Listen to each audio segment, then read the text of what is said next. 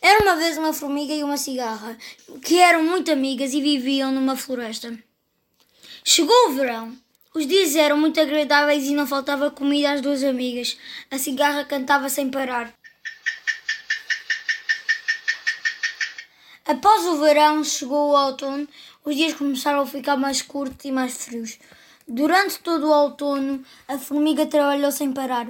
Passava os dias a juntar comida e armazená-la para os longos dias rígidos de inverno. Como consequência, não aproveitou nada do sol quentinho da brisa suave do fim da tarde, dos céus marav maravilhosamente coloridos do pôr do sol do outono.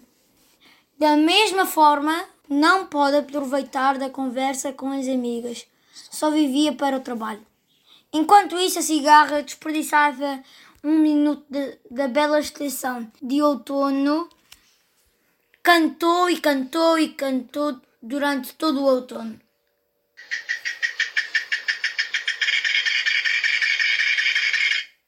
Aproveitou os belos pôs de sol. Na verdade, não se preocupou muito com o inverno, que estava cada vez mais perto. A formiga avisava que não ia haver comida em breve. A cigarra continuava a cantar.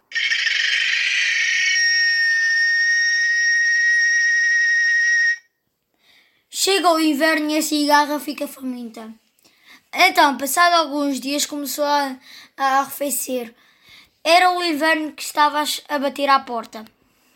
A formiga exausta entrou na sua humilde toca, mas que, contudo, era aconchegante e estava repleta de comida.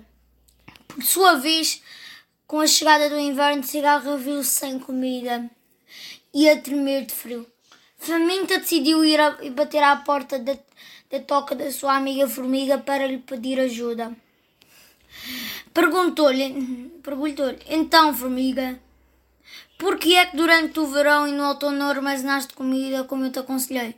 Cigarra respondeu, estive a cantar alegremente o tempo, o tempo durante todo o verão e o outono. Se soubesse como e seria duro o inverno, disse a formiga. Ami amiga cigarra, eu avisei-te para armazenar comida enquanto, enquanto trabalhei no duro durante o verão e o outono para ter provisões e poder passar o inverno tranquilamente. Tu não me deste ouvido, só cantavas assim.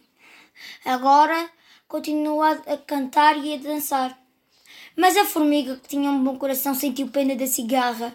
Uh, vendo que ela tinha aprendido a lição, foi amiga da cigarra e ofereceu-lhe a sua comida.